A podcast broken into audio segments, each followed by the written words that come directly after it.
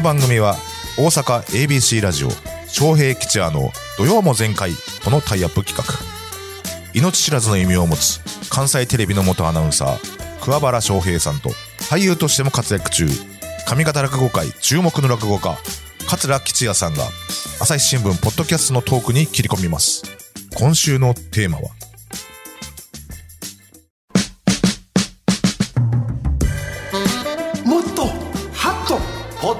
スト。ニュースの枠を超え毎日配信されている無料の音声番組朝日新聞ポッドキャスト。この時間帯はハッとするような朝日新聞ポッドキャスト話題のトピックスを紹介します、はい。解説は朝日新聞大阪本社文化部の武田真潮さんです。マシオさん。よよろしくお願いします。武田おです願いします、はい、真の志やで。で、夫、ええ名前だマシオさん。ありがとうございます。それでは今月朝日新聞ポッドキャストリスナーの反響が多かったハッとした5つのトピックス紹介していきましょう。まずは10月8日配信菅前首相と重なるキャラクター今知る山形有朋前編。続いて10月12日配信。世界で2番目に小さい国みんな大体知り合いです。小国に生きる1 10月15日配信。借金を返すため彼女は内臓を打った。娘を売る父親も。アフガンは今5そして10月7日配信。間が耐えられない現代分かりやすさを求めた先に。最後に10月3日配信。安倍元首相の国葬会場近くを歩いた、国民を分断と言うけれど、でございました。どれもちょっと知りたいね。武田さんこのトピックスどういった傾向でしょうか？まず一つは、えっ、と、国葬の関係ですよね。山形有朋ってなぜ出てくるかっていうと、菅さんが短歌を引用されたからっていうことだと思うんですね。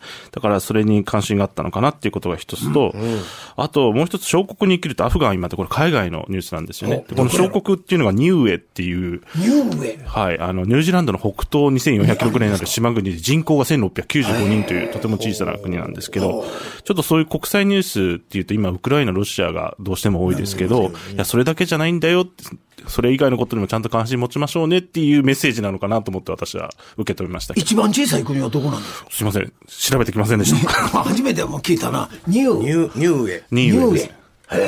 はい、島国で。島国。さあ、それではここで今月の朝日新聞ポッドキャストで配信された、ハッとする関西発のエピソードをもっと紹介いたします。テーマは、岡本太郎って何者？出たはい。今回、武田さん、なぜ、ポッドキャストで岡本太郎さん取り上げたんでしょうはい、あの、10月2日まで、ついこの間まで、大阪中之島美術館で展覧会岡本太郎という回顧展がやっておりまして。私も行ってきまし行ったて。きたんや。すごいお客さんいっぱいやったよ。そんな人気あの、10万人9月半ばで来場者超えたらしいです。なんでそんな人気？我々はもう太陽の塔のね、イメージだけですけれど、すごいな。そんな失敗。面白かったね。あそう。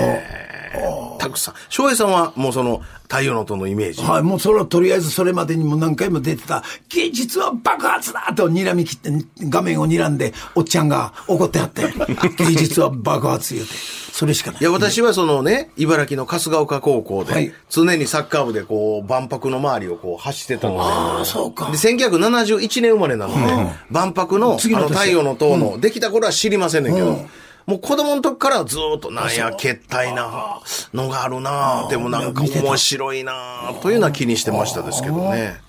えー、そもそも岡本太郎なんてどういう家庭で育ってるんですか？あの、お父さんが一平さんといって、これが漫画家で、あと記者もやってたみたいなんですけど、で、お母さんはかのこさん。有名な。はい、あの、歌人で、あの、かのこ両乱って、瀬戸内寂聴さんの小説で有名なのありますけど、そういうあの、芸術的、知的な家庭に育ったんじゃないかと。ねえ。ほんで、翔平さん言ったらその太陽の塔は有名ですけど、それ以外でも本当にいろんな作品を。はい、あの、会長にいらっしゃったのでご存知かと思いますけど、まあ、それこそ食器とかネクタイとか椅子とか、スカーフ、ウイスキー。で、まあ、ポッドキャストの方では触れてませんけど、あの、近鉄バファローズのあの、水牛のロゴも岡本太郎さんデザイン。あのね、帽子のキャップにあったそうマークを。そうそう、赤と青と。うんあそうか。ほんで、あの、ウイスキーのおまけのそうなんですよ。グラスね。はい。あれもなんか、ね、顔がそこに っていうグラスがありまして、そういうのもデザインされて作ってらっしゃる。太郎さん。えー、なぜ岡本太郎さんはそういった細かな作品まで作っていったのか、実はそこには岡本太郎さんの信念があったと言うんですが、早速、ポッドキャストの音声をお楽しみください。タイトルは、耳で楽しむ美術館。芸術は爆発だの岡本太郎って何者？ナビゲーターは、朝日新聞ポッドキャストの田中エレナさん。大阪中之島美術館学芸員の大下裕二さんです。一方で岡本太郎はですね、絵画とかをコレクターとかに販売するタイプの人ではなかったと。それはなんでかっていうと、芸術は大衆のものだっていう考え方が彼にはあって、うんはい、多くの人に見てもらうためには、一コレクターとかに買われてしまわれてしまうと問題があるというか、うんうん、見てもらえなくなってしまう。それの、それこそ対岸というか対極にあるものが、おまけでいいろんな人に見てもらえるというか、手に取ってもらえる。これはもうす、素晴らしいと思ったんですよね。素晴らしい機会だと思って、丁寧に取り組んで、その顔プリントじゃなくてですね、はい、掘り込んであるんです。これガラスのコップの底にですね。あの、手込んでます、ね、仕事から帰ってきて、くたくさん中、一杯ウイスキーを飲むときに、岡本太郎の作品の顔がこう、グラスの横で揺らぐなんて最高じゃないかっていう考え方で、あの、おまけですら作ったと。その考え方はですね、はい、あの、最初の冒頭にこうテレビにも出たみたいな話もありましたし、こう、はい。芸術は爆発だっていう発言っていうのも広まったのは、ね、テレビ CM だったりするんですけども、岡本太郎にとっては、あの、絵画作品も、あるいは彫刻や書籍、グッズのようなものでさえも違いがなかったんですね。もちろん、それぞれ違いますけど、あの、絵画一点物ですし、あの、おまけはおまけだったりするわけですけど、岡本太郎はですね、通常の芸術家と違うのは、それらを販売して、えー、食っていたということではなくて、はい、彼は芸術家として何を目指していたかというとですね、そういったものを多くの一般の人に届けることによって、うん、自分の持っている芸術観や思想みたいなものをどう広げていくか、伝えていくか、うん、岡本芸術とは何かということをどう伝えるかということに取り組んでいたと言われています。はいただその、えー、CM を受けるけど、うん、商品名を言ったり、岡本太郎自身がその商品を飲んで、あの、感想は言わないという。うんそういうのが条件やった言って展覧会では、あの、安倍貞夫さんがずっと、あの、解説してくれるっていうのをね、ちょっと借りたらやってたんですけど、そこでもシャッターでおっしゃってましたですけどね。もう完全に良心を乗り越えてますね、芸術家の良心を。ね、うん、なんかそ、そうとも言えるかもしれないですけどね、この人気ぶりは。お母さんよりものすごいです。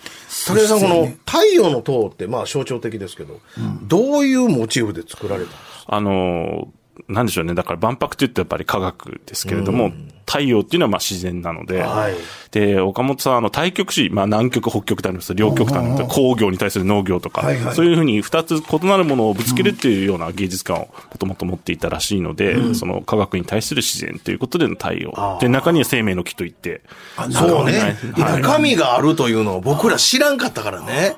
最初顔見た時な、うん、ほんまにあの頃私ボクシング熱狂してたけど、ほんまにボクサーが前からのストレートで鼻がくにゃーっと曲がって、そのグローブだけ外した、撃たれた後の顔やな思ってて、ほんなるほど。ふにゃーっとなってて、ユニークな顔。